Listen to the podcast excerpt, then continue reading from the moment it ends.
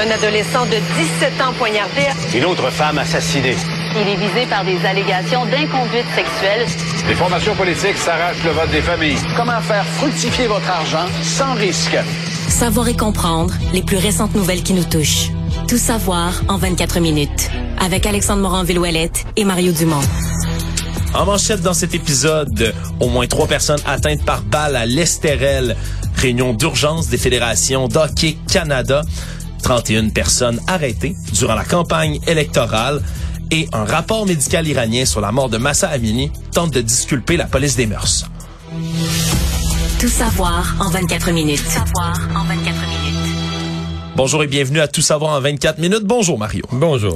Tout d'abord, c'est cette nouvelle qui se déroule dans les dernières heures. Trois personnes qui ont été visées par balle ce midi au complexe de l'hôtel de l'Estérel dans les Laurentides. Et parmi les victimes, un ressortissant russe qui s'est retrouvé sous les feux des projecteurs récemment, entre autres parce qu'il avait une ancienne collaboratrice, une femme appelée Ina Yashishkin, qui, elle, a fait la manchette après une grande enquête journalistique de médias euh, internationaux, entre autres américains, dans lequel euh, la jeune femme a réussi à infiltrer, en se faisant passer pour une femme du nom d'Anna de Rothschild, réussi à infiltrer le club de golf de l'ancien président américain Donald Trump à Mar-a-Lago et a même pris des photos avec lui. Infiltré, infiltré, c'est ça. Poser avec lui en sa présence. Ouais, poser avec lui, rencontrer des sénateurs républicains de ses alliés proches. Bref, elle avait déjà fait donc la manchette dans les derniers mois. Et ce serait donc une proche de Valérie Tarasenko, 54 ans, qui serait l'une des personnes visées euh, par ces tirs donc dans le stationnement de l'Estérel.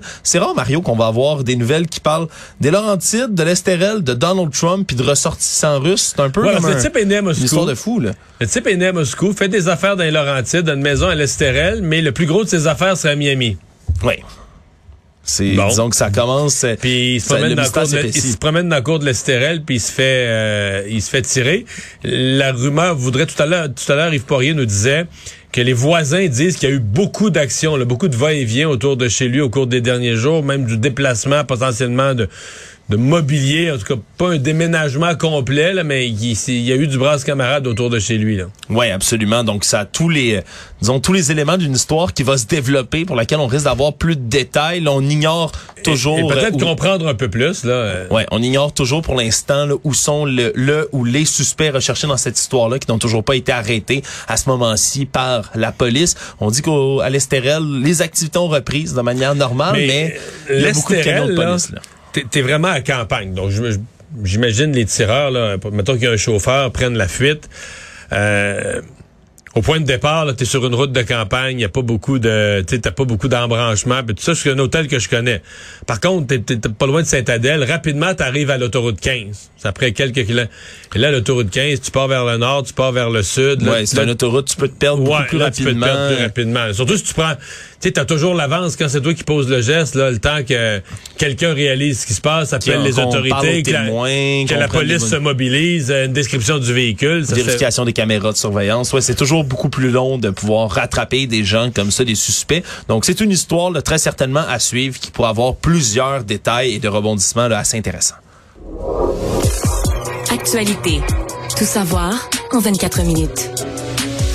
Toujours dans les affaires policières, quatre ans après sa cavale meurtrière, René Kegg a plaidé coupable aujourd'hui à trois accusations réduites de meurtre non prémédité, ainsi qu'une accusation là, de tentative de meurtre. On se souviendra, tout ça s'était passé entre le 2 et le 10 octobre 2018. Avait fait une première victime du nom de Jean-Christophe Gilbert le 2 octobre 2018, un jeune homme de 24 ans. Par la suite, on avait retrouvé son corps à lui en compagnie de celui d'un autre homme, Steve Lamy, sur un chemin à Trois-Rivières. Puis, la dernière victime, c'est Ophélie Martin-Cyr, cette jeune femme de 19 ans, qui, elle, a été tuée par balle dans un champ à Yamachiche. Et une amie de cette jeune femme-là, on se souviendra, de 21 ans, avait réussi à s'échapper par la fenêtre du véhicule non, mais en je me mouvement. souviens, c'était une histoire de fou. Là. On se demandait qu'est-ce qui s'était passé. On essayait de comprendre les liens. Euh... Ouais, on a... Et tout ça va éviter en ce moment un long procès au divers proche des victimes. Donc, puisqu'il a plaidé coupable à des accusations là, de réduites, donc comme on dit donc de meurtre deuxième degré non prémédité, mais il avait été activement activement recherché par les autorités. Le René Keck, c'était vraiment une cavale meurtrière qu'il avait entrepris. Finalement, le, lui avait été arrêté avec un complice, Francis Martel, qui lui a déjà écopé d'une peine de 5 ans et 10 mois pour complicité après le fait. Il y a d'autres co-accusés également en lien avec les événements qui avaient été arrêtés et jugés. Donc ça clôt cette longue saga. Reste à voir. Évidemment, il devrait écoper de la perpétuité, mais on verra exactement combien lui donnera. C'est ça, exactement. Après combien de temps il sera admissible à une libération conditionnelle? À mon avis, il y a certaines, il y a toujours les circonstances atténuantes et aggravantes. Là. Je trouve qu'il y a pas mal de circonstances aggravantes dans ce cas-ci continue de suivre la saga Hockey Canada qui se poursuit. Euh, du côté de Radio-Canada, on a appris hier qu'il y avait eu une réunion d'urgence qui impliquait Hockey Canada, qui impliquait l'ensemble de ses fédérations provinciales et territoriales, parce qu'on se souviendra, là, il y a déjà, euh, après Hockey Québec qui s'est dissocié, la Fédération de hockey de l'Ontario. Par la suite, c'était le tour de Hockey Manitoba, Hockey Nouvelle-Écosse de quitter le navire. je pense que j'ai cru voir passer tout à l'heure Hockey Nouveau-Brunswick dans les dernières minutes. Voilà, donc on continue. Ça continue à décrocher. Ça continue à décrocher en grand Par contre, semble-t-il qu'hier soir, il y avait toujours les provinces de l'Ouest qui supportaient puis que on n'était pas dans un ce qui a été annoncé à la réunion d'urgence hier soir, on n'était pas du tout dans un scénario de démission en bloc. On était dans un scénario de gagner du temps, de prolonger. Oui, absolument. Mais, pourquoi gagner du temps, Mario, dans cette situation-ci, si ce n'est que pour cacher autre chose dans cette situation? Ben, c'est sûr que c'est l'impression que ça finit par donner. Et c'est comme si là, on est entré dans Hockey Canada par le chemin de, des agressions sexuelles ou de leur façon de gérer les agressions sexuelles. Mais il y a peut-être autre chose, là. Là, on apprend que M. Smith, le Scott Smith, le directeur, c'est un gars qui gagne au-dessus d'un million par année. Euh, ce matin, je parlais à l'ancien ministre des Sports, Denis Coderre, qui disait, qui me disait en ondes, écoute, là, euh, ça a l'air que non seulement gagne un million par année, mais il y aurait, il y aurait pour le, le, PDG d'Hockey Canada peut-être une participation à certains droits de télévision, une part, une tranche sur les droits de télévision. Ouais, puis ça, ça vaut cher. Les, Dieu que ça vaut cher les droits de télévision. Et, et, dans le fond, ça ramène toute la pression sur Bell. Parce que la plupart des autres commanditaires ont décroché incluant maintenant Nike. Là. Ouais, Nike, euh, la marque prestigieuse là, de vêtements d'équipement sportif. C'était un des derniers là, qui, était, qui était resté fidèle. Ouais, 2 millions par année que ça rapportait à Hockey Canada, puis c'est un partenariat qui dure depuis 1999. Donc quand même, là, Ce, scandale-là a réussi à couper des liens qui sont assez importants. Puis, ouais, donc, donc, ça veut dire que le gouvernement a coupé ses, ses fonds. Les, les euh, commanditaires ont coupé des fonds. C'est au moins la moitié des fonds d'Hockey Canada. Sauf que Parmi les autres fonds, il y a les droits de télé sur les championnats juniors, etc. Et là, celui qui signe chèques, c'est Bell. Alors, est-ce que Bell est encore prêt à être partenaire de Hockey Canada? C'est, c'est le joueur jusqu'à maintenant qui s'est un peu euh, camouflé, là, qui s'est glissé entre le mur et la peinture. Ouais, qui a pas dit grand-chose encore, mais au moment où on voit tous les partenaires décrocher les uns après les autres, on, voit un peu le même scénario que lorsqu'il y a eu des, euh, des sanctions qui ont été prises contre la Russie, hein, par exemple. On commençait, au départ, on voyait quelqu'un qui partait de Russie, puis une autre entreprise, puis une autre entreprise. Là, vers la fin, on commençait à regarder, donc, bon, c'est qui encore qui reste en Russie? On risque de commencer à faire ça avec les partenaires là, de Hockey Canada. Les derniers qui n'ont pas quitté le navire risquent de se faire pas mal pointer du doigt.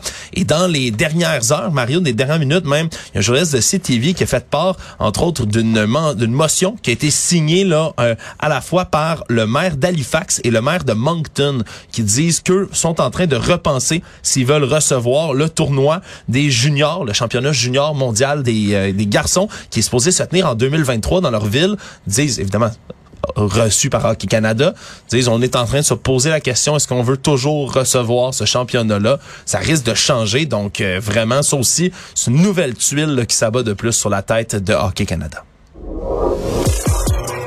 Tout savoir en 24 minutes. On apprend que le Canada travaillerait à une régularisation historique du statut de milliers de sans-papiers au pays. Un chiffre qui se situe dans une très grande fourchette, on va dire, entre 20 000 et 500 000 sans-papiers qui résideraient au Canada. 20 000, ça oublie ça. C'est impossible. C'est beaucoup plus que ça. Ouais, donc c'est beaucoup de gens, des gens mon qui... on est dans les centaines de milliers.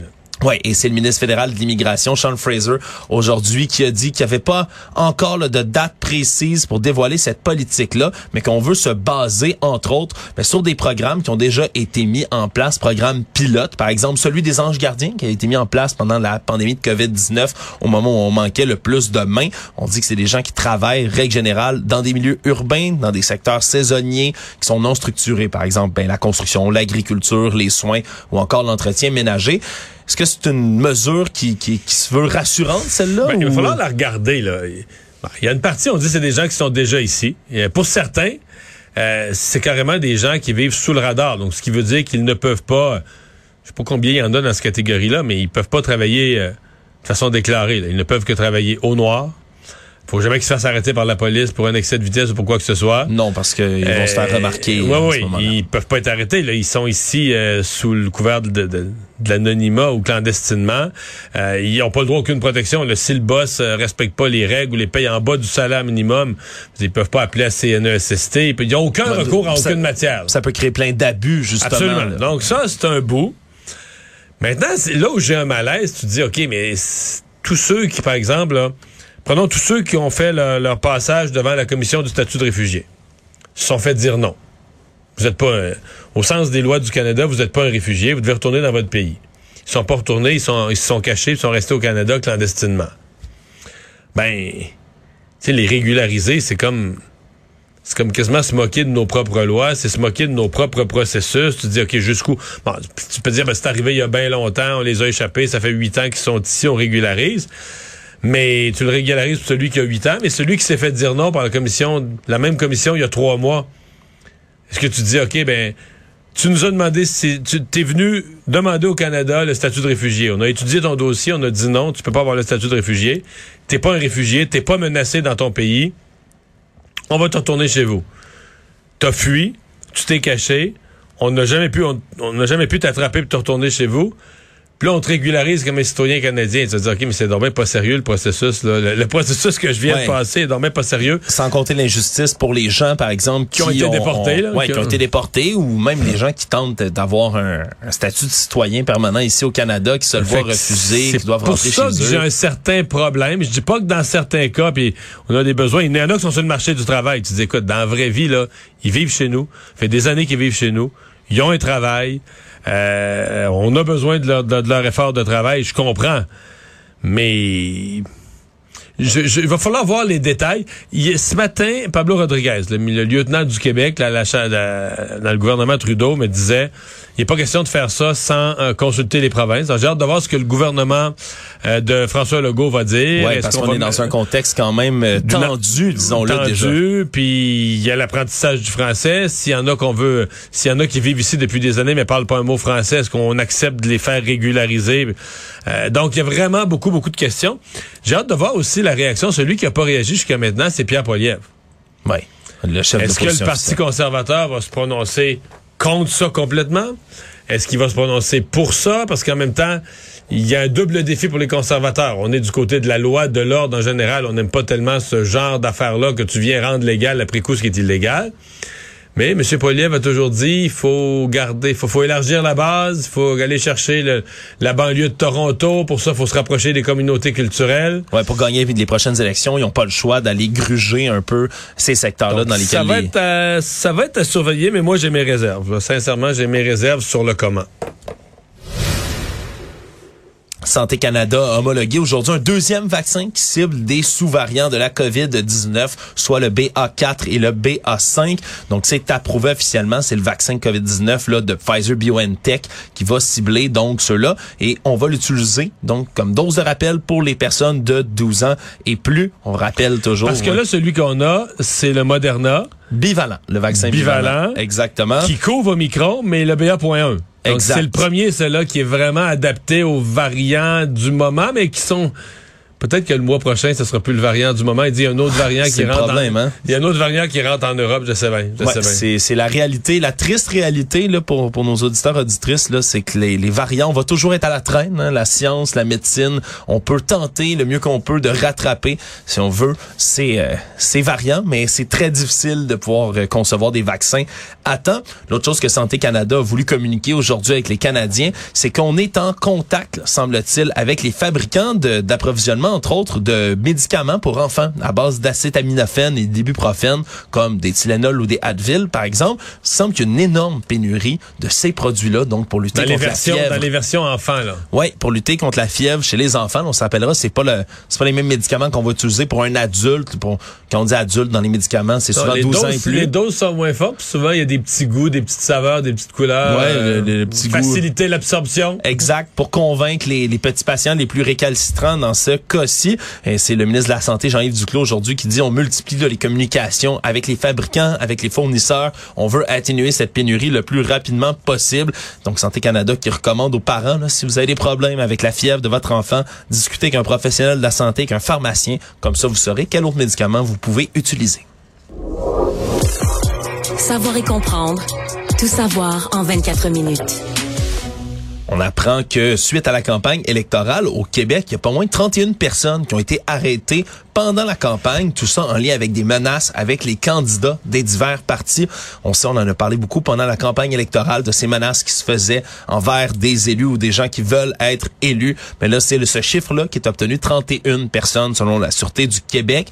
On dit qu'en tout et partout, Mario, c'est 217 signalements qui ont été effectués. La plupart d'entre eux, évidemment, jugés non fondés ou encore, c'est des propos plus désobligeants que criminels. On parle quand même au total de 66 infractions. Il y a 47 crimes contre la personne, 19 crimes contre la propriété aussi qui s'ajoutent à Les tout 31 arrestations. Les 31 L'arrestation, véritables- ça veut dire que la personne est amenée au poste. Oui.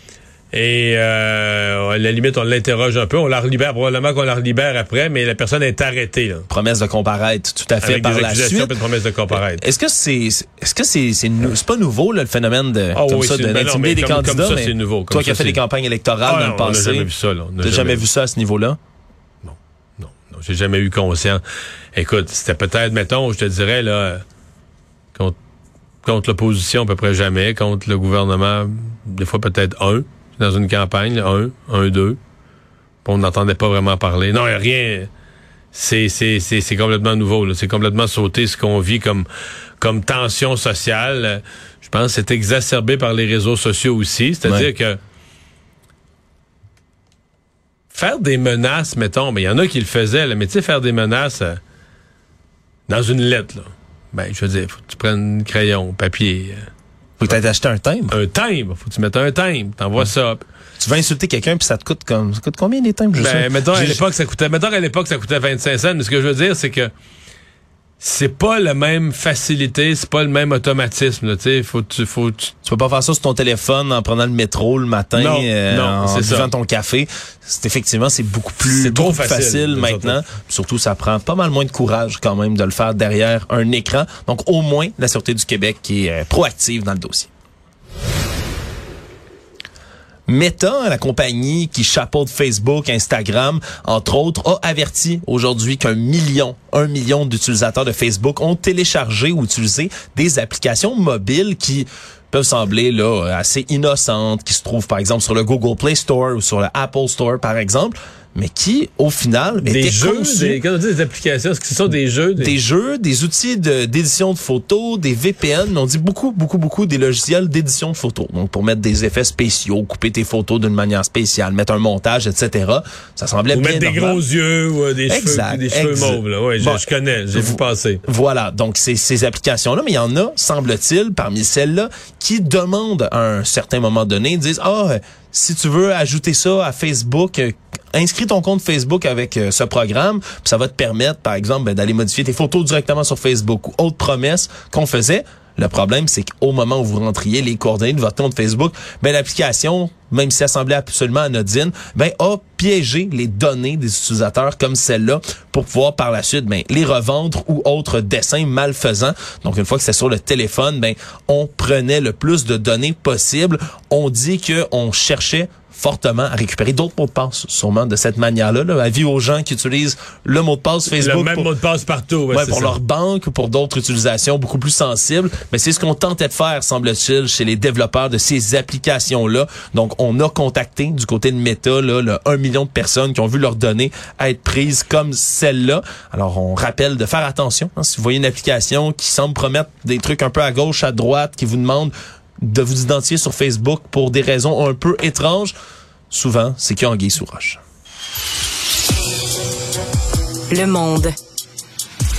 Dans les actualités internationales, on a donné le prix Nobel de la paix, un prix Nobel qui est décerné à un trio cette année, trio de champions. On parle d'un Russe, d'un Ukrainien et de Biélorusse parce qu'en tout, on a un individu en Biélorussie, le militant Ales Beliatsky, qui lui est en prison dans son pays parce qu'il a, entre autres, ben, été jeté en prison lors des manifestations qu'il y a eu lorsque le président autoritaire actuel, Alexandre Loukachenko, en 2020 est venu au pouvoir, lui a manifesté et a été jeté en prison. Et les deux autres qui ont été ciblés, en fait, c'est une ONG, organisation euh, non gouvernementale russe qui s'appelle Memorial, qui, elle, en ce moment a été demandée d'être dissolue en Russie, ni plus ni moins. Elle qui se penche entre autres sur des crimes de guerre qui ont été commis dans le passé en Russie et d'autres maintenant. il y a également le Centre ukrainien pour les libertés civiles. On a parlé pas mal dans l'actualité. Quand je, quand je l'ai vu ce matin, j'ai un peu eu l'impression qu'on on avait voulu donner le prix Nobel de la paix autour d'une autour d'une situation, autour de la cause de la guerre en Ukraine puis qu'on n'avait pas trop su à qui le donner là. Exact. Ben, il y a beaucoup beaucoup d'acteurs qui ben sont dans ce dans évidemment dans le dossier là par exemple quand on prend le Centre ukrainien pour les libertés civiles, ben c'est des gens qui sont sur le terrain en Ukraine et qui documentent les crimes de guerre russes contre la population ukrainienne, c'est eux entre autres qui ont découvert les horreurs à Boutcha par exemple et qui continuent de les documenter. Et drôle de hasard, Mario peut-être pas un hasard tant que ça. C'est aujourd'hui, c'est le 70e anniversaire de Vladimir Poutine en Russie, et donc euh, ça tombe le jour de son anniversaire. C'est la fête de Poutine aujourd'hui. Ouais, c'est son c'est son anniversaire très exactement aujourd'hui. Donc on a euh, on a remis ça aujourd'hui en même temps. Est-ce que c'était euh, à, savoir si c'est un pied de nez qui lui était fait? Les gens du Nobel ont répondu non, non, pas du tout, mais ça tombe aujourd'hui. Donc disons que ça tombait quand même bien pour envoyer un certain message. Pour finir, en Iran, les autorités iraniennes qui ont euh, révélé donc un rapport médical qui les dédouanerait en disant que Massa Amini, hein, cette jeune manifestante de 22 ans, qui elle euh, en fait, avait, mal porté son foulard sur sa tête, avait mal porté le voile, était décédée suite à une altercation avec la police des mœurs le 13 septembre dernier. Mais dans ce rapport qui est publié je le rappelle, par les autorités iraniennes, on dit qu'elle serait plutôt décédée des séquelles d'une maladie. On dit que c'est une intervention chirurgicale qu'elle aurait eue lorsqu'elle avait 8 ans pour une tumeur cérébrale qui serait à l'origine de son malaise maintenant, donc des années On avait des photos d'elle, des vidéos d'elle avant l'événement, avait l'air aller très bien, se faire arrêter par la police, elle finit intubée dans le coma. Oui, puis décédé trois jours plus tard après cette intervention-là. Ouais, on dit que ça serait une maladie comme ça qui l'aurait frappé. Après ça, ça a été un trouble du rythme cardiaque, une chute de tension qui aurait mené à son décès. Évidemment, les gens ne semblent toujours pas être durs. Non, mais l'avocat de la famille, lui, dit qu'elle a une, avait une fracture du crâne. Oui, ni plus ni moins. Ce qu'on avait dit, il y avait vraiment un trauma physique important. C'est ce qu'on a continué de dire et c'est pour ça que les manifestations ben, se multiplient et continuent en Iran. On rappellera qu'au moins 92 personnes ont été tuées de ce qu'on sait, là, au moins depuis le 16 septembre dernier. Puis c'est les manifestations les plus importantes qu'il y a eu en Iran depuis longtemps. D'ailleurs, il y a un artiste anonyme, on va l'appeler artiste comme ça, manifestant, manifestante en Iran, qui à Téhéran euh, a peint a mis de la teinture rouge dans les fontaines publiques de la ville, ce qui fait l'apparence de sang, ni plus ni moins, dans les fontaines. Donc, ça a frappé beaucoup l'imaginaire, tout ça. Donc, Mais à tous les jours, je vois sur les médias européens, plus que nord-américains, là, des noms, des identités de jeunes femmes, des étudiantes qui euh, qui ont été assassinées, là, qui au dans le cadre de la guerre euh, ou de, de, la guerre, des manifestations puis de la répression des manifestations euh, sont tombées soit sous les coups des matraques ou sous les balles des forces de l'ordre de l'Iran. Résumer l'actualité en 24 minutes, c'est mission accomplie.